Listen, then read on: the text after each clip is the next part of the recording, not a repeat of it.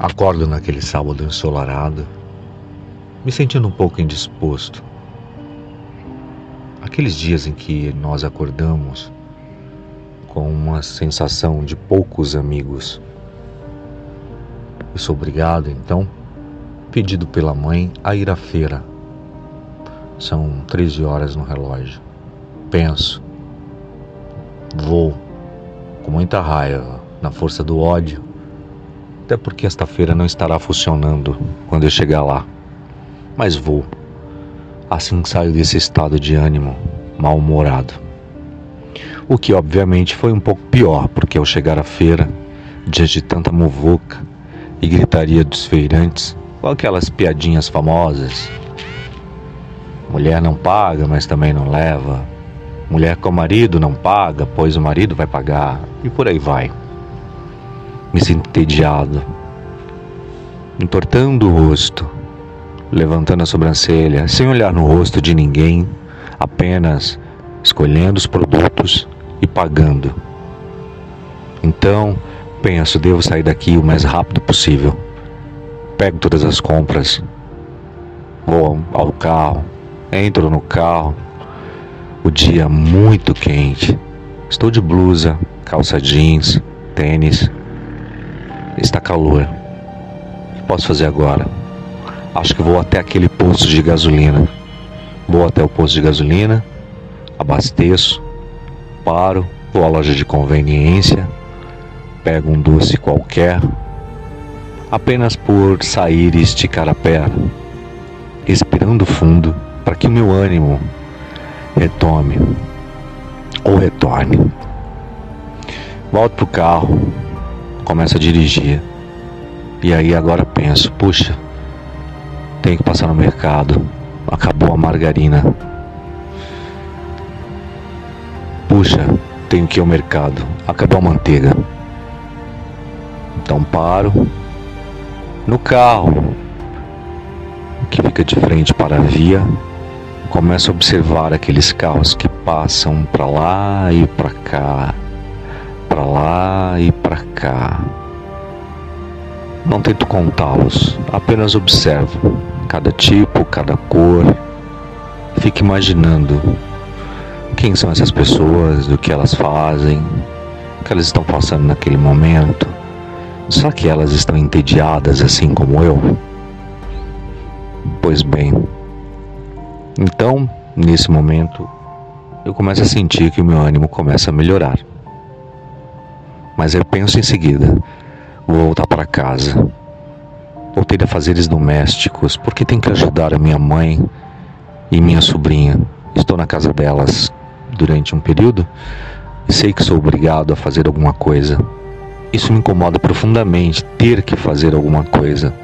Esse ter que fazer alguma coisa me remete à obrigatoriedade.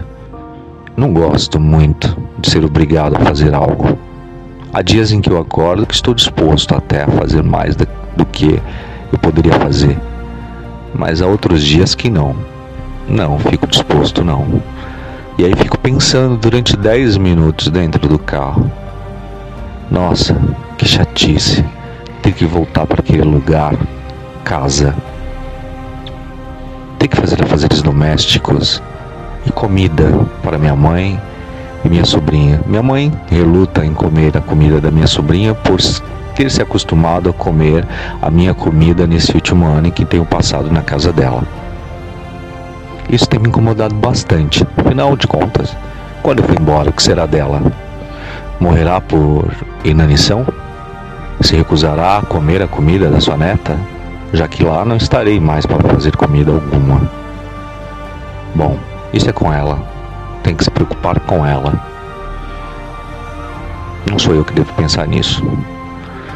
Aí começo a devagar, a pensar sobre o que eu gostaria de fazer durante a semana.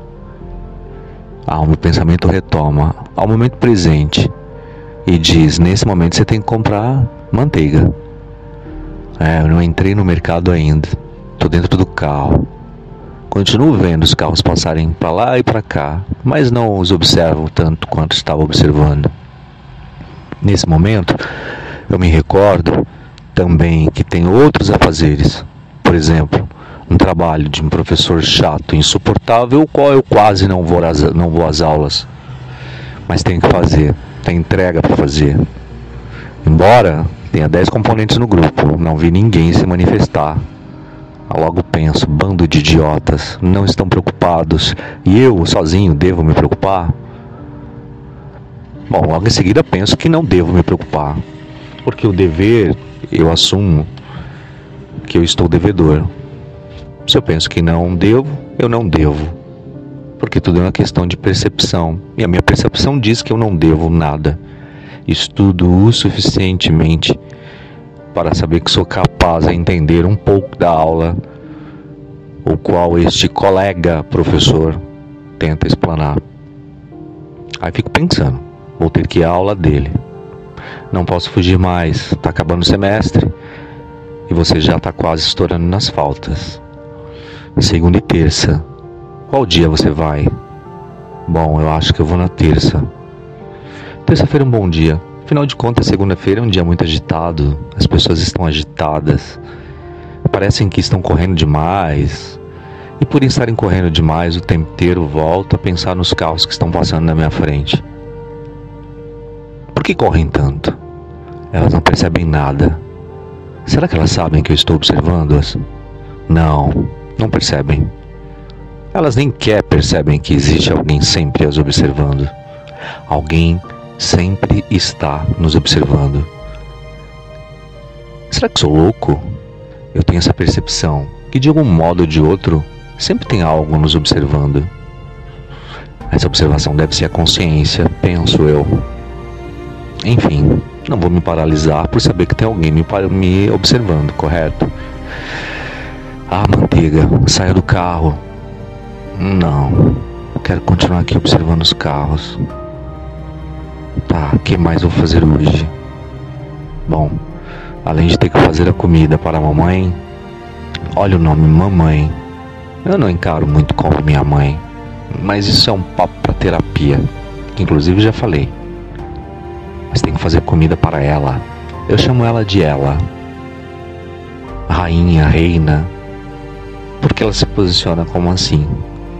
Ela sempre quis tudo muito de mão beijada tudo sempre nas mãos. Eu nunca vi fazer esforço. Todos os anos em os quais eu convivi com ela, eu nunca percebi ela na cozinha me fazendo um bolo, um agrado. Ela sempre foi muito de trabalhar, trabalhar, trabalhar, trabalhar, mas aquele padrão de mãe de filmes e comerciais, não, não existe de jeito nenhum. O que acontece a maioria das vezes é que ela sempre recebeu tudo muito de mão beijada. Mas enfim, ela que está certa, eu deveria pensar o mesmo. Mas não, tô eu aqui pensando que tenho que entregar o trabalho do Alexandre. Tá. E se a turma de 10 pessoas não fizerem? Hum, mal sabem eles que eu já fiz. Já fiz um trabalho. Uma carta na manga, caso eles não tenham feito ou façam errado de um modo ou de outro. Bom, deixa eles se virarem. Deixa tudo pronto. Se eles não entregarem, entrego e não coloco o nome deles. Nossa, é meio perverso, né? Mas não é justo. Não seria justo entregar só o trabalho com o meu nome e dizer: olha, estou entregando com o meu nome porque eles não contribuíram com absolutamente nada. Perverso. Essa mania que eu tenho de ajudar as pessoas é um pouco altruísta e eu estou ensaiando. Estou curtindo as ferramentas que estou tendo para ir diminuindo esse altruísmo. Porque nesse momento agora só me cabe pensar em mim. E eu tenho ficado nesse estado de pensar só em mim. Pensar só em mim. Cada vez mais. Talvez seja isso que esteja me distanciando das pessoas. Engraçado. Eu não consigo, nesse momento, minha piedade, suas histórias. É como se me faltasse sentimento. E todas as vezes que elas me apresentam alguma dificuldade na vida, eu vou logo classificando-as como burras, inoperantes, incompetentes. Ah, eu sei que não deveria ser assim. Eu sei. Até porque eu deveria olhá-las com um olhar crístico. Mas isso é um pouco demais. Tenho pensado muito em Cristo. Não. E os carros continuam passando na minha frente. Ah. Agora se aproximou um casal de velhinhos com a neta. Carros de compra cheio. Não, não vou tentar analisá-los. É demais para mim. Ver o rosto para o outro lado, olho o estacionamento. Deste lado está vazio. Deste outro lado está lotado. O lado mais próximo da entrada do mercado está lotada, embora o outro lado esteja mais vazio, um pouco mais distante da entrada. O que logo faz com que a gente entenda que as pessoas gostam de muvuca ou têm preguiça de andar. Elas poderiam aproveitar esses espaços que tem do espaço mais longínquo da porta para se exercitar, não é? Bom, eu estacionei no meio. Exatamente no meio, não perto da entrada e não tão distante. Por quê? Ah, porque era de frente com a via para observar os carros. É isso. A manteiga. Precisa entrar no mercado para comprar manteiga. Tá, farei isso. Vamos lá, manteiga.